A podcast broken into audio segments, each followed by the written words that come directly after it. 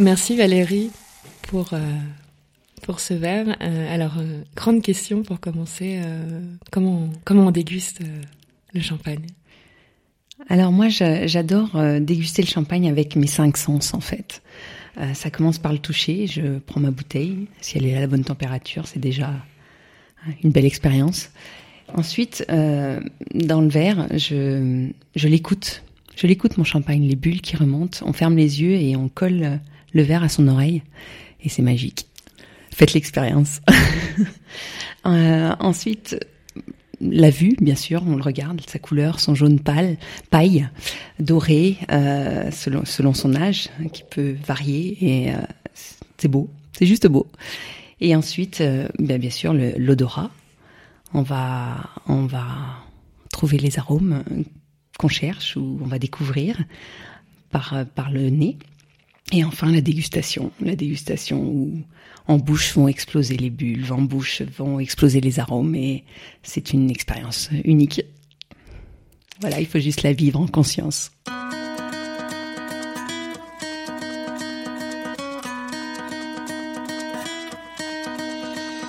Bonjour, ou plutôt servus, comme on dit ici chez nous. Vous écoutez Dessine-moi Munich, le podcast pour les francophones et francophiles installés ou qui projettent de s'installer dans la capitale bavaroise. Je suis Hélène Cunet, fondatrice et dirigeante de l'agence de relocation et de coaching du même nom.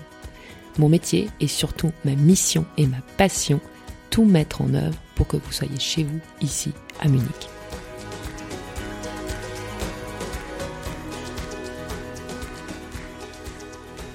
Aujourd'hui, je rencontre Valérie Atta Decker. Contrairement à ce qu'on pourrait penser, Decker, le nom de jeune fille de Valérie n'est pas allemand. Valérie est française, d'origine bourguignonne, et rien ne l'a prédisposée à faire sa vie en Allemagne. Pour savoir comment elle arrive à Munich, il faudra écouter la suite de cet épisode. Quelques précisions avant de poursuivre. Le podcast a été enregistré il y a environ trois semaines à Schäftlarn, en pleine campagne, non loin du lac de Starnberg. Pour ceux qui sont très attentifs, c'est une des destinations proposées comme balade VDT par Nicolas dans un des derniers épisodes sortis. Revenons à nos moutons. Comme vous l'avez certainement compris, nous allons parler de champagne et j'espère que ce sujet ainsi que le parcours de vie de notre invité vous permettront de passer un agréable moment pendant ces temps troublés. Je pense fort à vous. Avec Valérie, on parle de ses débuts en France, de son installation en Allemagne, prévue initialement pour trois ans, mais qui se prolonge depuis 15 années au jour d'aujourd'hui. On parle de sa vie de maman, d'intégration, de reprise d'études, mais aussi de création d'entreprise. J'ai passé un moment particulièrement agréable avec Valérie et j'espère que cette histoire pourra vous motiver à trouver, vous aussi, votre voie dans un contexte souvent vu comme un carcan quand on décide de suivre son conjoint muté ou qui habite à l'étranger. Valérie a su transformer cette expérience d'expatriation en une extraordinaire opportunité pour créer un job sur mesure qui la passionne et qui lui permet de s'occuper de ses enfants en travaillant comme et quand elle veut. On parle d'oser, d'aller vers ce qu'on aime, pas à pas, de manière peut-être inconsciente, mais grisante, et de l'énergie démultiplicatrice de la passion.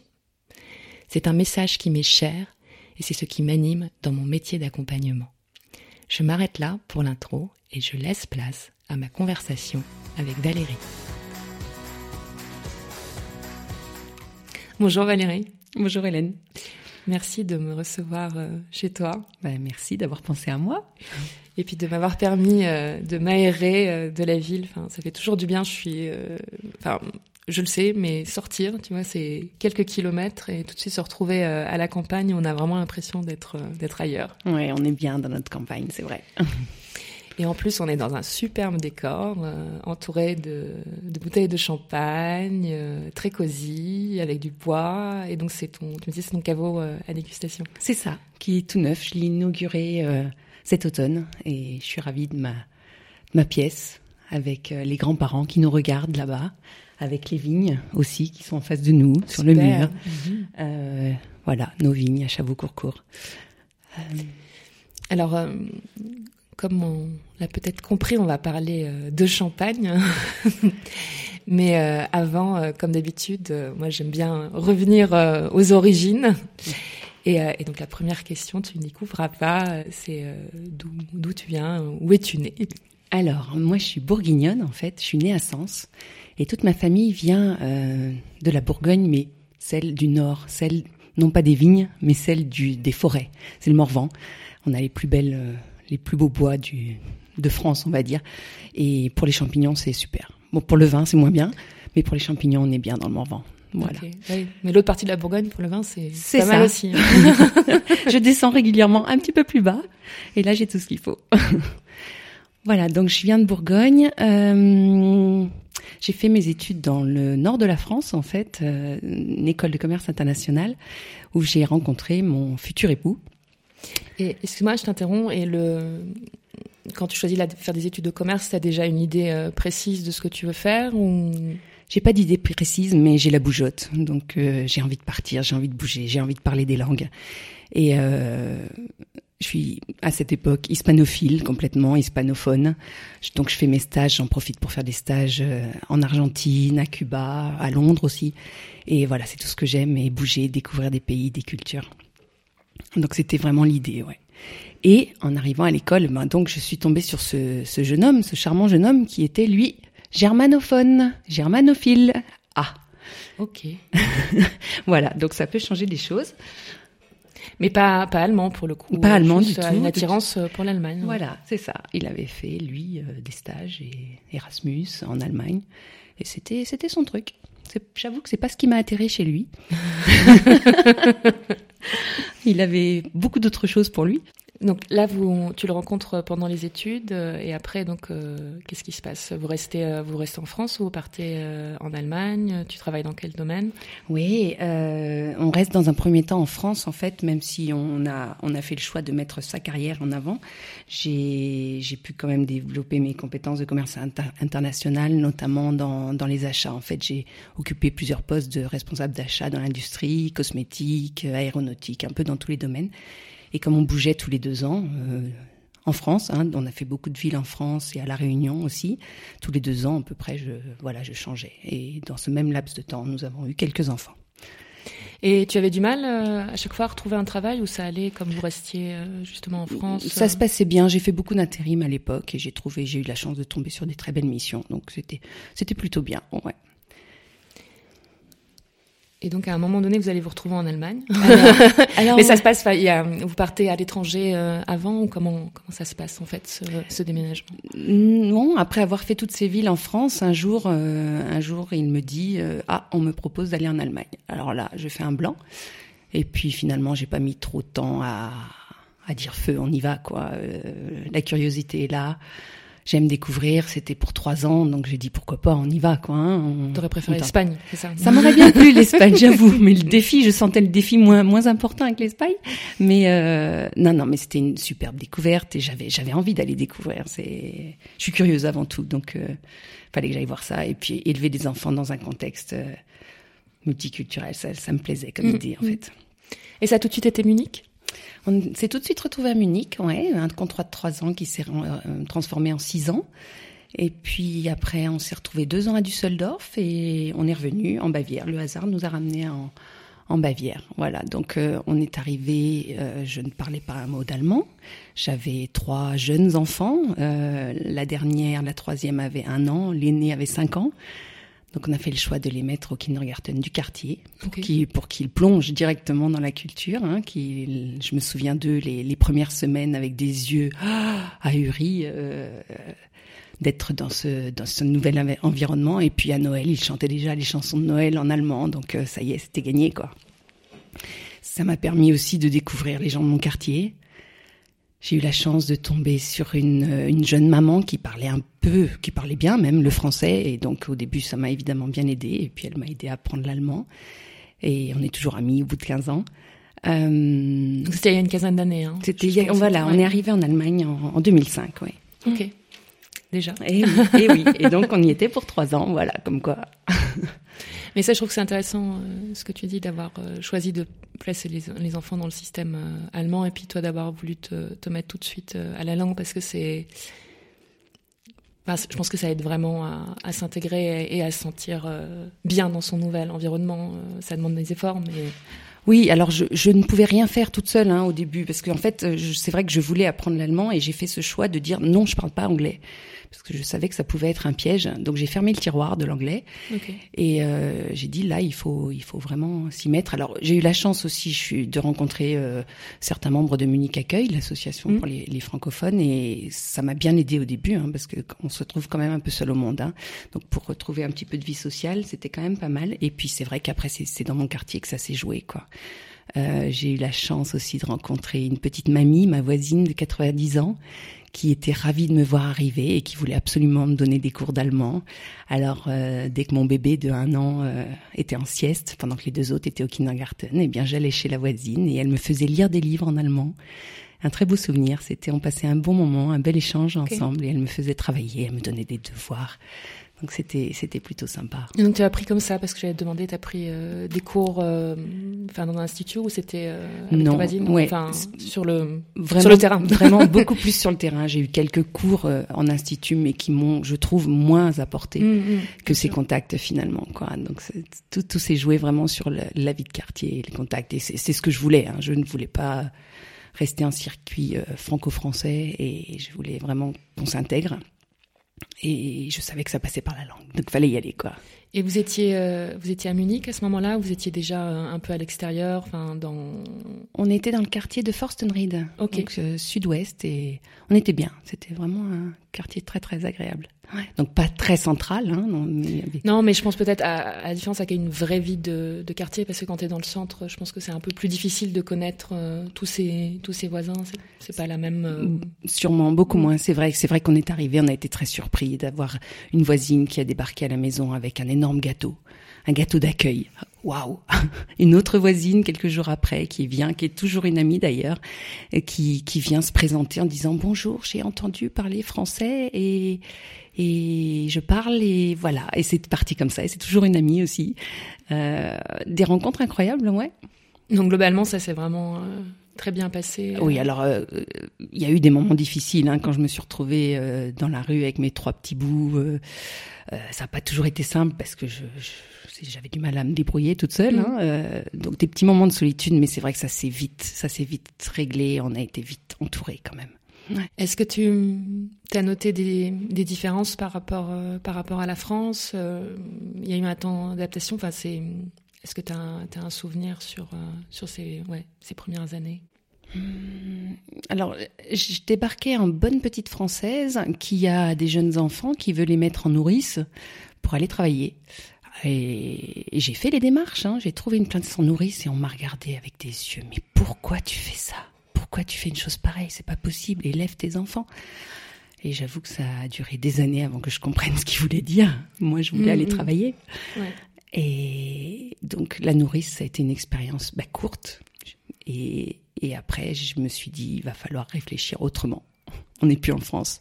Donc le système de garde n'est pas le même et il va falloir que je sois beaucoup plus à la maison ou bien que je construise mon métier sur mesure. Donc là, tu arrives en 2005. Euh, J'imagine que quand, quand, vous partez en Allemagne, tu, tu quittes ton boulot, etc. Et puis mhm. tu arrives euh, comme ça à Munich. Euh, ça. Comment, comment ça se passe euh, d'un point de vue professionnel? Enfin, là, c'est ces 15 ans, tu, retravailles tout de suite ou tu restes à la maison justement parce qu'il faut s'occuper des enfants euh? Oui, non, j'étais pas capable de travailler tout de suite parce que j'avais pas la langue hein, de toute façon. Euh, donc la première mission, c'était vraiment d'apprendre. Et puis j'ai fait beaucoup de bénévolat avec Munich Accueil notamment. J'ai fait avec, euh, j'ai donné des cours aussi dans un centre pour personnes âgées, des cours de français. J'ai fait des petites choses comme ça pour m'occuper parce que rester à la maison toute la journée avec un bébé, je pouvais pas. Mais tu as eu aussi un quatrième enfant pendant ah, que en Allemagne. Oui. C'est vrai, c'est vrai. tu l'as oublié Donc notre quatrième, elle est née en 2009. Et oui, ça m'a bien occupée aussi en fait. Hein. Dans ce laps de temps, j'ai moins cherché de travail, j'avoue.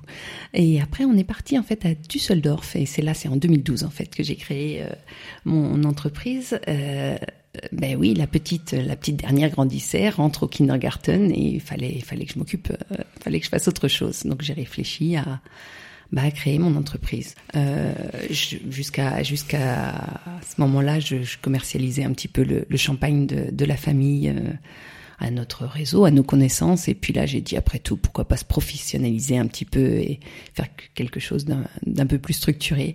Donc, euh... excuse-moi, je vais t'interrompre parce qu'il faut il faut qu'on revienne un petit peu en arrière parce que euh, si je me souviens bien, on a on a parlé de, de ton mari euh, et tu l'as décrit euh, comme euh, germanophone, germanophile, mais on a oublié de, de parler à ce moment-là du, du champagne. Et oui, alors est-ce que tu peux nous dire finalement d'où le premier lien avec, avec tout ça et d'où te vient l'idée de, ouais, de, vendre le champagne, puisque pour le coup, les, activités que tu, tu, avais avant, bon, à part le commerce euh, international, euh, on comprend le, le lien, euh, n'avaient rien à voir avec euh, ce produit-là. en effet, c'est vrai que j'ai découvert le champagne avec mon mari, en fait, parce que au-delà d'être germanophile, il est surtout champenois. Euh, toute sa famille est originaire de Champagne. Ses grands-parents étaient agriculteurs au sud d'Épernay et ils ont eu en fait l'autorisation dans les années 60 de planter 3 hectares, donc ils sont devenus appellation Champagne. Et c'est comme ça qu'est né le champagne de la famille. Et en fait, euh, les parents de mon mari euh, qui habitent à Nantes vendent leur production du côté de Nantes, dans le Grand Ouest. Et je me suis dit, pourquoi pas vendre euh, aussi le champagne de la famille en Allemagne, à notre marché. Donc tu crées l'entreprise en, en 2012. Euh, est-ce que est-ce c'est compliqué? Combien de temps ça se prend? Tu vas chercher de, de l'aide où? Euh, Là, je parle bien entendu d'un point de vue plus, on va dire, administratif, création d'entreprise. Oui, alors la première phase, c'est vraiment une, phase de, pêche à l'info. Hein. J'ai cherché, je me suis informée, je suis allée à des réunions, j'ai pris des contacts avec la chambre de commerce, avec euh, le, le, le bureau de Business France à Düsseldorf, qui m'ont donné tellement de conseils hein, pour euh, comment faire, euh, comment s'y prendre, que ce soit au niveau fiscal, au niveau du statut, hein, tout simplement de l'entreprise, euh, que ce soit l'étude du marché, le business plan à faire, toutes ces toutes ces questions. J'ai posé énormément de questions et qui m'ont guidée en fait, mais je me suis toujours sentie bien accueillie. J'avais un petit peu peur de passer pour la la petite débutante qui veut faire un truc et qui comprend rien, mais euh, je suis toujours tombée face à des personnes très ouvertes, patientes et qui m'ont encouragée en fait en disant c'est une belle idée, vas-y fonce quoi.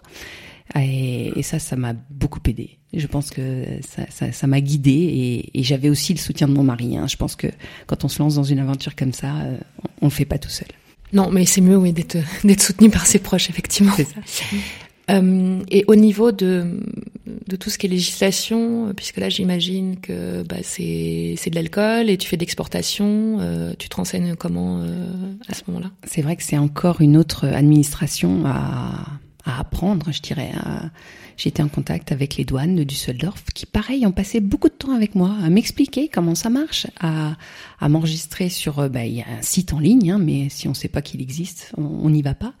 Donc à comprendre toutes ces toutes ces notions, comment comment m'y prendre, comment devenir importatrice en fait vraiment hein, entre la déclaration de douane, l'apuration de la douane, le paiement des des taxes. Il n'y a pas de taxes sur les vins en Allemagne, mais il y a des taxes sur euh, les vins mousseux, les pétillants. Donc euh, une taxe assez élevée. Donc celle-ci, il faut la déclarer aussi. Et ça s'invente pas si on le sait pas euh, on le fait pas. Donc euh, voilà, j'ai appris toutes ces choses-là en posant des questions surtout et en étant très très bien accompagnée et de façon gratuite en fait. Hein. C'était vraiment des conseils. J'appelais les douanes et j'avais toujours un interlocuteur en face de moi pour m'expliquer quoi et en prenant le temps parce que en plus mon niveau d'allemand n'était pas suffisant pour tout comprendre du premier coup. Donc j'ai passé mon temps à reformuler ce qu'on me disait pour être sûr d'avoir bien compris. Donc chapeau parce que il fallait être patient et je crois que j'ai essayé en tout cas à chaque fois que je téléphonais de, de remercier pour la patience. Non mais t'as été très ténace et en plus c'est un c'est un langage euh, tout à fait particulier tu vois hormis le, le, fait de parler bien ou mal allemand enfin je pense que même dans ton langage à toi euh, l'administration c'est pas forcément le, le plus facile. C'est vrai c'est vrai c'est pas ma petite voisine euh, avec nos comptes de l'après-midi qui m'a qui m'a appris ce vocabulaire c'est vrai entre euh, entre l'idée euh, et l'envie de créer la, la boîte et finalement la la création de l'entreprise, il se passe à peu près combien de temps? Ça a été assez vite en fait. Euh, j'ai je dirais le temps de fabriquer un business plan qui ressemble un petit peu à quelque chose, avec quelques idées, avec un, un petit bilan sur l'état du marché. Je dirais qu'en deux trois mois ça s'était fait et ensuite ce qui va le plus vite c'est de signer la formalité, euh, les 20 euros qu'on donne pour signer un petit bout de papier qui dit qu'on a ça y est créé une entreprise Bon bah là c'est c'est là que tout commence quoi. Hein, on n'a encore rien fait. Donc euh, donc c'est assez après qu'il faut être patient et avoir à chaque question qui se pose, bah, trouver la réponse et, et prendre et créer créer le chemin à suivre. Et euh, tu développes comment ton activité? Tu avais déjà euh, un site euh, à cette époque-là ou ça vient plus tard? Comment tu, tu démarches les gens? Comment tu te fais connaître? Non, j'ai eu la chance d'avoir une amie à Düsseldorf qui m'a aidé à créer mon site. En fait, dès la première année, je l'ai lancé et en parallèle de, de, mes petites activités que que je mettais en place. Alors, c'était des dégustations, des rencontres bon, c'était c'était encore assez assez familial hein, euh, et, pas mal de bricolage. Je dirais, je rencontrais euh, je rencontrais des gens et ah, vous faites du champagne, bon bah, voilà, j'en voudrais. C'était c'était assez euh, assez familial, je dirais. Mais comme c'est un produit plutôt sympa, ça passe bien. Et donc là, au final, vous restez que deux ans à Düsseldorf et vous rentrez à Munich. Et à Munich, tu emportes donc cette activité avec toi? Oui, alors oui, j'avais envie de relancer. Il a fallu tout recréer ici, hein, parce qu'on changeait de land, de land, donc euh, il fallait recréer la démarche. Mais bon, encore une fois, cette démarche c'est la plus la plus simple. Ensuite, c'est de recréer un réseau et un fichier client. Ça, c'est plus compliqué.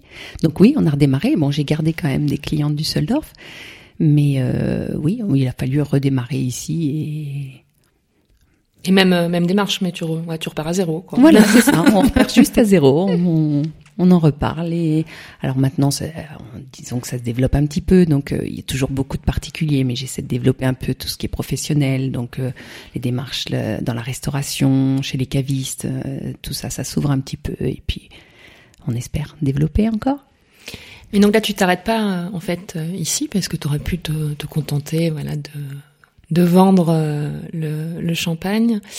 Euh, tu m'as dit euh, tout à l'heure, là, quand on préparait l'interview, euh, j'ai remonté la chaîne, en fait. Euh, c'est vrai. J'ai commencé... nous en dire plus Ouais, j'ai commencé par la fin, en fait, par la commercialisation du champagne, mais mais en fait, je voulais gagner en authenticité et puis et puis, mais ben, ce que j'avais pas, c'est comment on fabrique du champagne et puis puis d'où viennent les raisins. Donc la vigne aussi.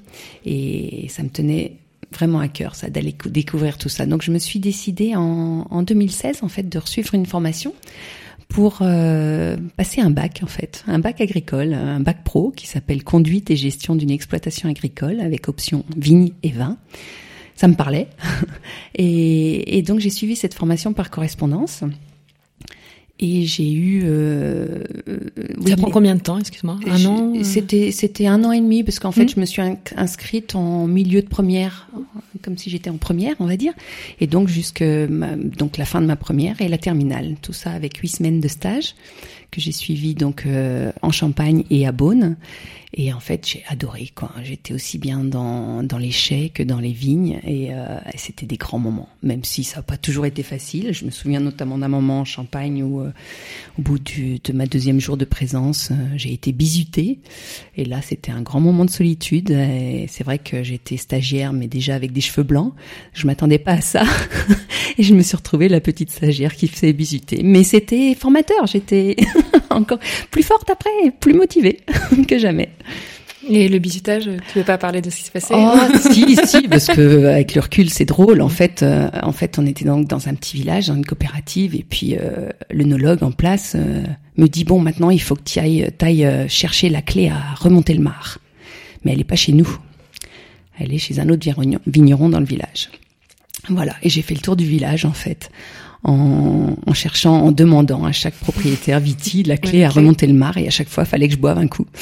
Et, euh, et, et, moi, j'étais euh, j'étais en mission, quoi. Hein, donc, il fallait que je la trouve cette clé. Donc, j'étais hyper sérieuse.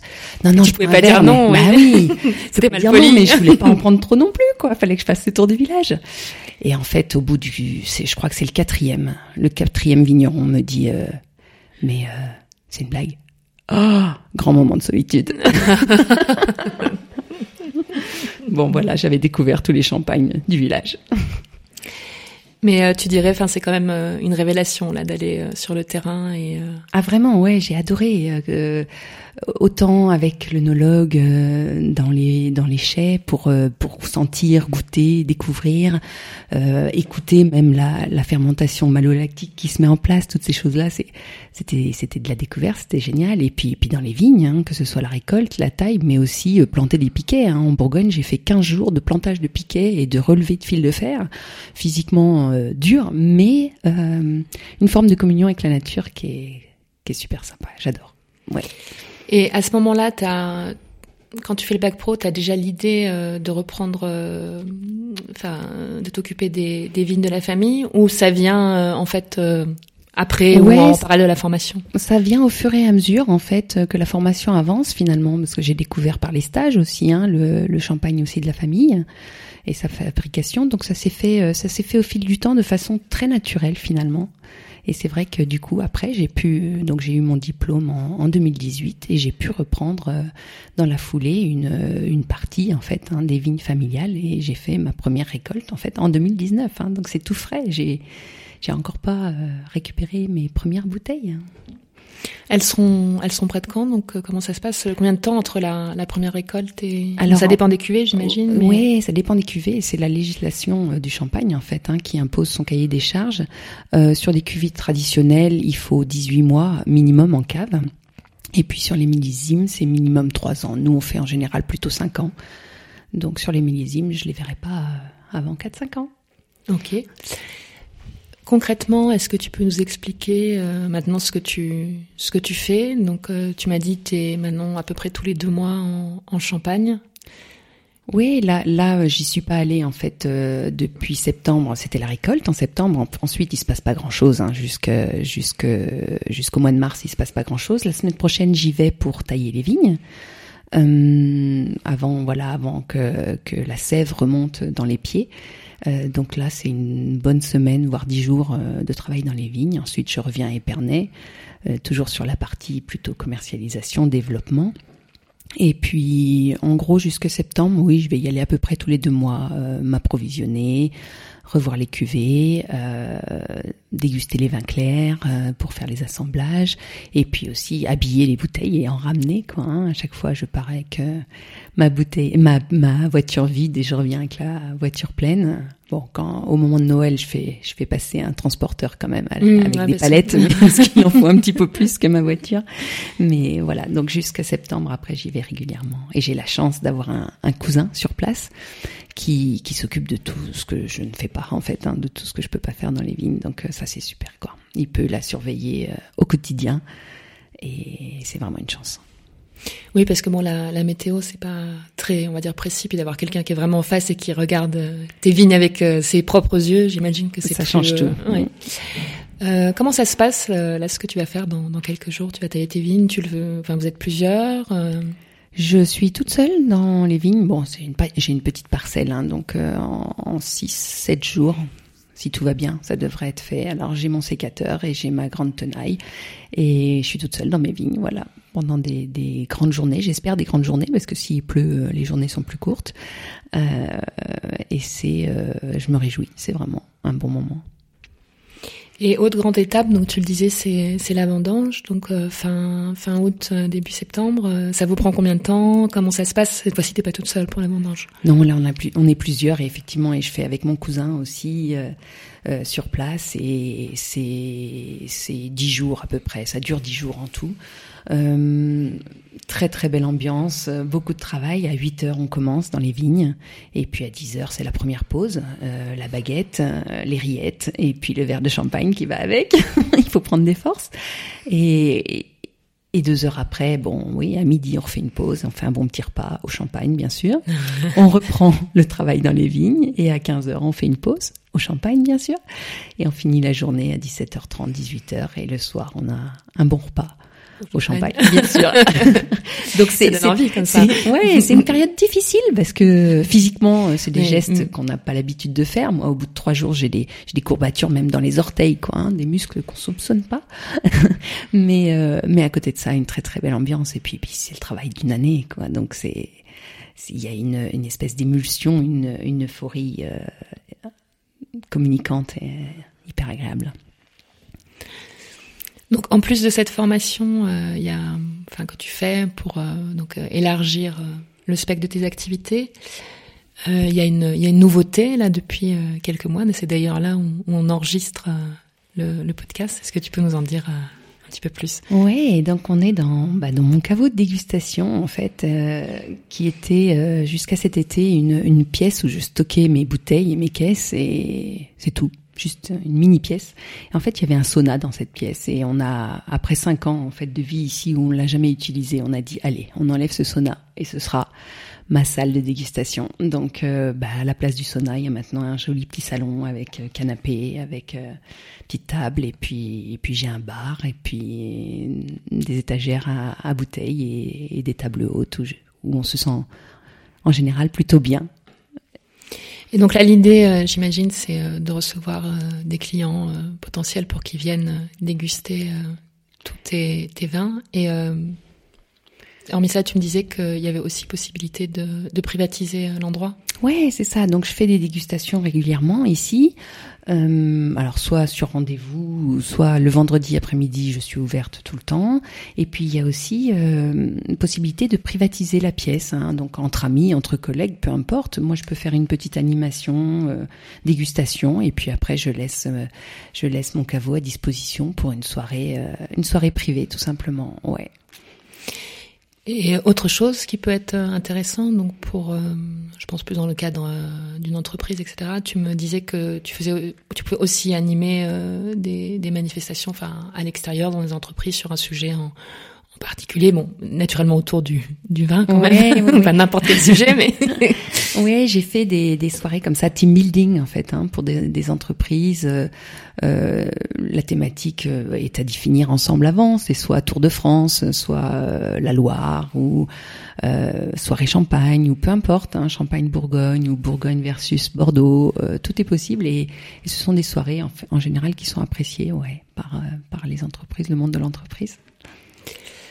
On parlait aussi à un moment donné, tu me disais que tu avais changé euh, tes, tes, étiquettes, ton logo. La, première fois, tu, passes tout de suite par, euh, par un spécialiste pour, euh, pour l'habillage des bouteilles. Là, tu changes. Enfin, comment, comment ça se fait la réflexion autour de, de, ton, de l'image visuelle, on va dire? Ouais, non, la première fois, c'était très, très familial et amical, je dirais, parce que c'est une amie qui, qui, qui aime dessiner tout simplement et je lui avais dit je voudrais je voudrais des vignes mais avec des traits quelque chose de très pur très simple euh, avec juste HD pour Atadeker dedans voilà elle m'avait fait un croquis et je l'ai utilisé c'était alors c'était bien pour commencer mais c'était euh, très artisanal encore hein. euh, et là j'ai essayé de faire quelque chose d'un peu plus professionnel quand même euh, je suis passée par un, un imprimeur qui m'a fait qui m'a aidé sur le design et, et j'ai créé un écusson alors nouveau logo avec écusson qui donne j'espère un peu plus de d'identité et de, de classe, voilà, au produit. Mm, mm, mm.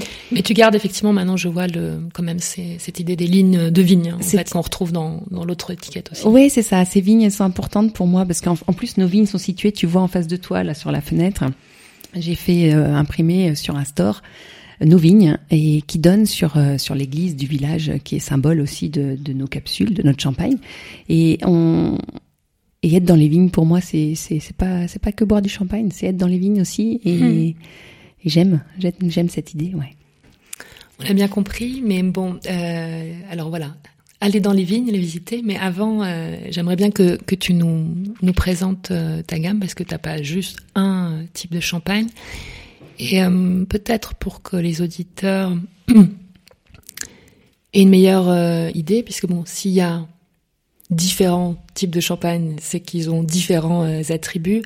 Est-ce que tu peux nous, nous présenter ouais, brièvement euh, euh chaque gamme et puis peut-être euh, expliquer enfin c'est quoi la caractéristique et à qui ça va plaire ou avec quel type de mets ce serait plus adapté oui, alors en gros, bon, on a on a la première cuvée hein, qui est un brut tradition.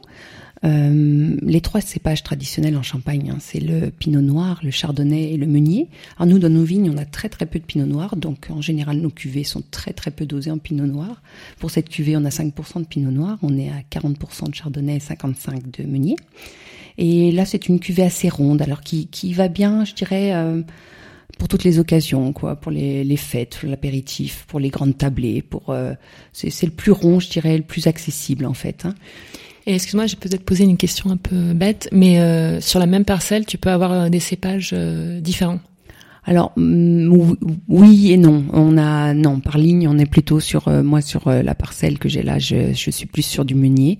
Ensuite, j'ai la chance de travailler avec une coopérative qui peut amener le, le, chardonnay qui va me manquer. Mais sur une autre parcelle, je vais avoir que du chardonnay par exemple. Donc d'accord. Ça permet de faire sinon après de. Ouais. mais c'est comment tu fais pour te, te retrouver Et après, on fait nos assemblages, mais en général, une parcelle, c'est plutôt un, un cépage. Merci. Donc ça, c'est pour le, le tradition. Ça, c'est le tradition. Ensuite, on a le blanc de blanc, en fait, qui est 100% chardonnay. Alors, on est euh, au sud euh, d'Épernay, sur les coteaux sud d'Épernay, et c'est juste à l'entrée, en fait, de la côte des Blancs. Donc, on a les meilleurs chardonnays dans ce coin-là. C'est euh, La terre est idéale pour les chardonnays. Et donc le, le, le chardonnay, bah, le blanc de blanc, il est un peu plus acide, hein, c'est dû au chardonnay. Il va s'accompagner très très bien de tout ce qui est fruits de mer, euh, plutôt coquilles Saint-Jacques, euh, crevettes. Moi, je l'aime beaucoup avec euh, des coquilles Saint-Jacques au beurre blanc, spécialité de, de, ma belle-mère et de mon mari d'ailleurs. J'adore. Et les crevettes au champagne aussi, je me rappelle. c'est vrai.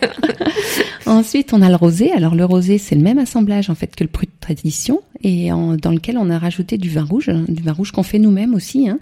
Euh, pour lui donner cette jolie couleur en fait rosée. Alors il est un peu plus dosé, un peu plus sucré. Nous, moi je l'aime beaucoup en fait avec des desserts de fruits rouges par exemple. crumble aux fruits rouges, ça c'est merveilleux. Un baiser aux fruits rouges, ça passe très très bien avec le rosé. Voilà, ça ce sont les cuvées classiques. Ensuite, on a les cuvées prestige. Euh, tout d'abord le, millésime. En ce moment, je suis sur un millésime 2009, sachant que les millésimes, on n'en a pas tous les ans. Hein. On aura du millésime que quand l'année est très très bonne. Hein. Non, une année exceptionnelle, voilà. Euh, donc là, là, je suis sur de 2009. Bon, ça, ça gagne en longueur hein, le millésime et l'assemblage sur le millésime. Là, on est en majorité de chardonnay, 70%. Et ensuite, j'ai créé il y a deux ans une cuvée que j'ai nommée euh, cuvée euh, Simone et Robert, en hommage aux, aux grands-parents qui ont planté les vignes dans les années 60. Et cette cuvée, c'est un millésime aussi, mais qui a vieilli en fût de chêne. Il est passé à peu près six mois en fût de chêne et ça lui donne une petite note boisée que, j'aime beaucoup. Euh, et il s'accompagnera très bien d'une viande, hein, par exemple, comme un vin, un vin rouge. Ensuite, et l'année dernière, en fait, j'ai créé donc euh, cette dernière cuvée. Euh, c'est un, 100% meunier euh, blanc, de noir donc et en brute nature. Brute nature, ça veut dire sans dosage. C'est un zéro zéro dosage et c'est euh, c'est exceptionnel. Euh, je, je l'aime beaucoup parce que on a le fruit pur en fait hein, à la dégustation. Bon, les meuniers sont exceptionnels et donc on a fait des essais de dosage en fait qu'on a goûté six mois après et on, s'est dit que ça allait tenir la route sans sucre et ça tient très très bien la route et il marche très très bien. C'est vrai qu'il plaît beaucoup. Il est il est beaucoup plus sec bien sûr. Hein. Alors peut-être qu'il conviendra pas au bec sucré, mais euh, il est, c'est un produit tendance hein, qui plaît beaucoup et, qui marche très très bien. Et donc si vous voulez euh, venir euh, essayer tout ça, eh ben c'est très simple. Je vais je vais donner le lien vers ton site, ton mail et il suffit de prendre rendez-vous. Donc j'imagine avec toi pour exactement avec plaisir. Je vous reçois dans ma cave et on, on discute de toutes ces cuvées, de tout ce que vous voulez et on goûte tout ce qu'on veut aussi.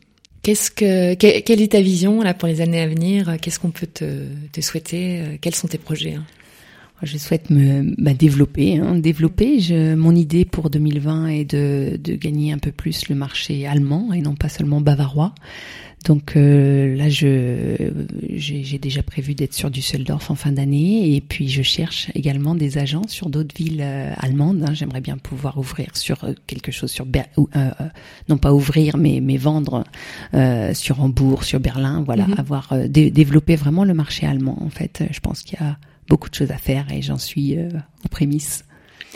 Et oui, et dans ce cas-là, quand tu veux te, te développer euh, à l'extérieur, ouais, il faut que tu passes, il faut que tu aies un relais, c'est ça, sur euh, sur place et qui qui fasse le, le démarchage. Euh, quand tu parles d'agent, en fait, oui. pour se développer, ouais, c'est trouver un, un, référent euh, sur place. C'est ça. J'aimerais j'aimerais trouver quelqu'un sur place qui ben, qui oui qui développe tout simplement le marché. Je je fais tout moi-même jusqu'à maintenant et, et c'est vrai que malheureusement mes journées sont quand même limité. Je pourrais pas. Enfin voilà, je, je me vois bien aller un jour à Berlin former quelqu'un ou oui aussi faut discuter ou... Hmm. rencontrer quelqu'un ou à Hambourg ou il y a, y a, des choses à faire c'est sûr, mais voilà développer des, des réseaux de des, des, réseaux de croissance quoi. Hmm. Non, puis bah, c'est ce qu'on disait, c'est qu'à un moment donné, il faut faire euh, des choix. Euh, quand on est euh, solo entrepreneur, on peut pas être sur tous les fronts tout le temps, partout. Et puis bon, avec toute la partie aussi plus plus pratique que tu as reprise, c'est en plus c'est beaucoup de travail. Ouais. ça en rajoute un petit peu. Et puis quatre enfants accessoirement aussi. mais... à côté. Au final, maintenant, avec le, le recul, cette cette opportunité de de partir en Allemagne, qui n'était pas forcément hyper euh, attractive euh, au début. Euh, tu la, tu la regardes comment? Bah, je crois que c'était une chance parce qu'il fallait absolument se remettre en question. Quoi, hein. Je pouvais pas me permettre de suivre la vie et suivre la vie qui décide pour nous. Euh, j'ai créé en fait mon job sur mesure. J'ai, je l'ai adapté. Je, je peux m'occuper de mes enfants tout en travaillant quand quand je veux. Et, ça, c'est un luxe incroyable. Et en plus, je fais ce que j'aime. Donc c'est c'est la plus belle des opportunités que j'ai pu avoir. Ouais. Et euh, aux gens qui qui hésitent à, à entreprendre, qu'est-ce que qu'est-ce que tu pourrais leur dire? Alors moi, par exemple, il y a, y a, quelque chose que j'entends euh, souvent, c'est que ce qui fait très très peur aux gens, c'est le côté euh, administratif, tu vois, la, la paperasserie, etc. Ouais, quels seraient tes conseils ou qu'est-ce que tu as envie de dire? Voilà, ouais, qui aurait se lancer C'est vrai que c'est énorme cette partie administrative, mais je pense que faut surtout pas y penser en fait. Et, et il faut se lancer. Et parfois on n'ose pas se lancer parce qu'on sait pas par quoi commencer. Mais en fait, il faut juste se lancer et puis les choses elles viennent naturellement quoi. Et et ben une chose après l'autre, on va les traiter. Alors ce qu'il faut pas, c'est être trop impatient parce que ça prend du temps tout ça. Mais mais juste juste y aller quoi. Surtout pas regretter et se lancer et puis ouais une chose après, l'autre, on va les traiter. C'est faut juste aller vers ce qu'on aime. Mm, mm. Est-ce que tu dirais que c'est difficile en regardant? Comme ça En fait, quand je regarde en arrière, je me dis oh, waouh, comment j'ai fait tout ça Et c'est vrai que si j'avais su toutes les énergies qu'il faut, euh, peut-être que j'aurais été freinée à un moment donné. Donc faut pas y penser. Être un peu inconscient. ouais, ouais, mais c'est tellement bon quoi d'être inconscient finalement. Et puis chaque jour Sophie sa peine et il faut y aller. Mais c'est oui, oui, faut, faut avoir l'énergie, faut être motivé, c'est clair. Et puis, il faut être accompagné. Euh, mon mari a toujours été là pour moi, il m'a toujours soutenu et d'ailleurs encore aujourd'hui, hein, j'aime bien dire que c'est mon CFO, il gère, il gère ma finance et heureusement parce que c'est pas, c'est pas ce que j'aime le plus. Donc euh, ouais, être être soutenu c'est c'est vraiment important et puis puis y croire et puis être motivé quoi et puis avoir la pêche en fait. Non mais c'est intéressant ce que tu dis parce que je j'écoutais un podcast je crois ce matin et euh, et la personne disait non mais en fait on pense que euh, l'énergie euh, on a un stock limité mais en fait non et que si tu es vraiment euh, passionné par ce que tu fais, bah en fait ça démultiplie euh, ton énergie et que en fait ça dépend aussi beaucoup de de ce que tu fais, si c'est quelque chose que t'aimes, euh, etc. Et qu'après quand tu fais quelque chose que t'aimes, bah tu peux peut-être bosser deux fois plus, mais sans sans pour autant être fatigué parce que t'es ouais t'es animé par ta passion. Exactement, c'est ça en fait. C'est vrai que c'est multiplicateur quoi. Et, et c'est c'est sympa parce que quand on sait pas forcément ce qu'on aime, on, là on s'en rend très vite compte. Hein. quand l'énergie se développe, ben, on dit bah ouais ouais c'était ça.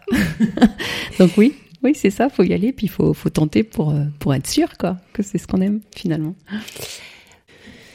Donc là, on est. Euh, alors, prononce-moi le nom de, de la ville. Schleff, Schleffnar Schleftlarn. Schleftlarn. Parce que je, j'inverse les lettres euh, à chaque fois. Donc, à, à, quelques pas de, de Starnberg. Mhm. Jolie région. On a l'impression d'être en pleine campagne, c'est ce que je te disais en, en, arrivant. on y est d'ailleurs. Sans être pour autant très très loin de, de Munich. Ouais. Euh, donc je finis toujours par euh, par tes bonnes adresses et euh, voilà en, bonne française. Est-ce que tu aurais quelques restaurants sympas à, nous conseiller? Et puis peut-être faire des endroits où, où on peut boire ton champagne. Alors moi, qu'est-ce que j'aime beaucoup? Oui, alors un endroit où on peut pas trouver mon champagne, c'est un Biergarten, euh, mais on, est, on reste dans les bulles. Hein.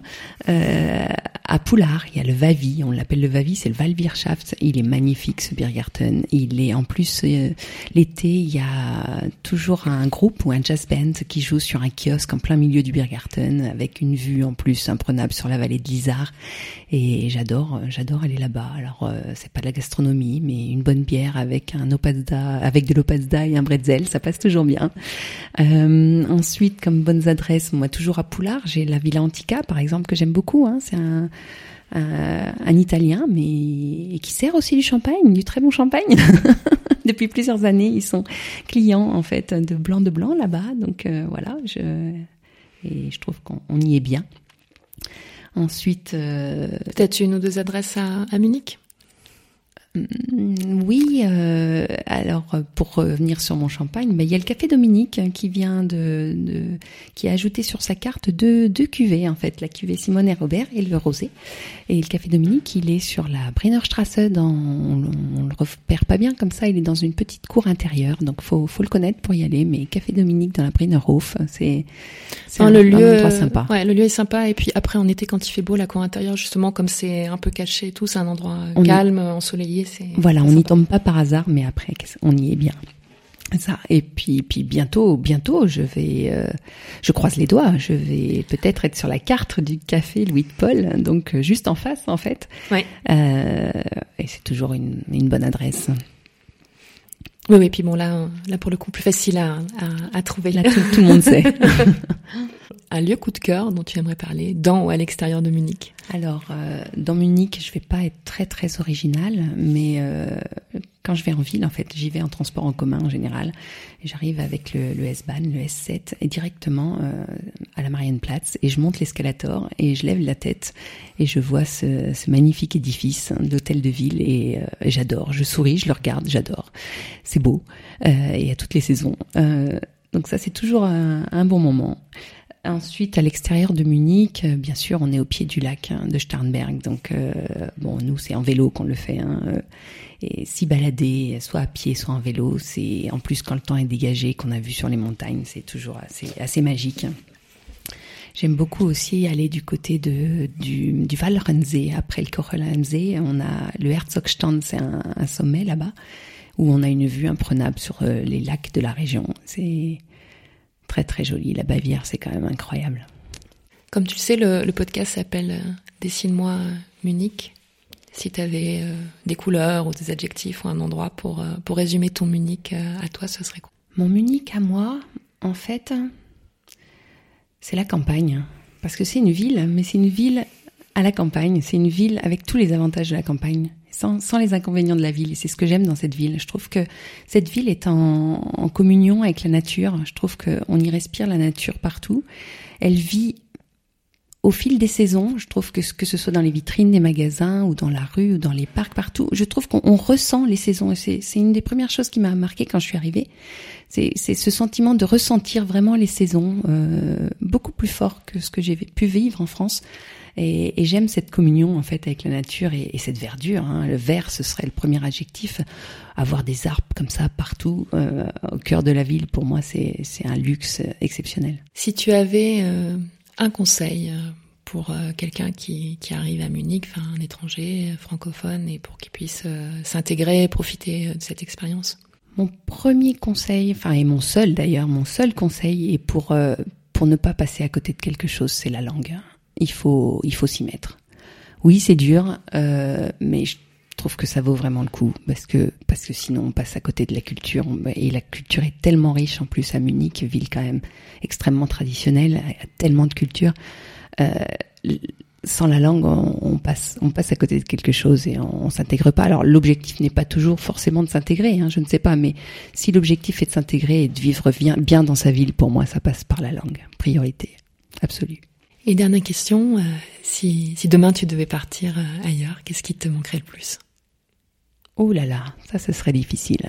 Euh, bah, ce qui me manquerait, c'est ma vie, tout simplement, parce qu'en fait, euh, ici, on a, on a créé notre vie, on l'a fabriquée sur mesure, en fait, hein, avec ce qu'on voulait, avec la maison de nos rêves, avec le métier de nos rêves. Euh, notre vie est devenue simple parce qu'on l'a organisée comme ça et avec ses amis en plus autour, avec son entourage. Euh, ouais, c'est tout simplement euh, ma vie et notre vie ici qui me manquerait. De toute façon, vous comptez pas bouger, c'est pas dans les dans les plans. Du tout.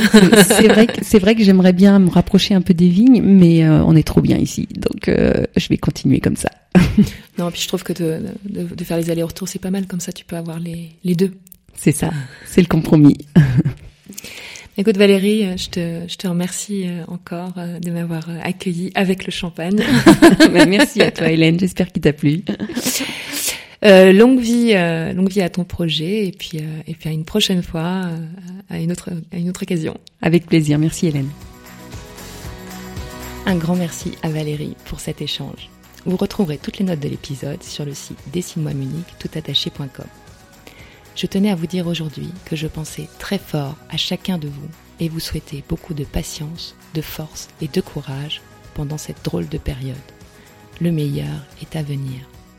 C'est le moment de lire et d'écouter des podcasts. On met les adresses de côté pour en profiter quand les temps seront meilleurs. Si vous souhaitez témoigner, n'hésitez pas à m'envoyer un message. On peut faire un épisode à distance sans problème. Je vous retrouve dans deux semaines pour un nouvel épisode. En attendant, prenez soin de vous.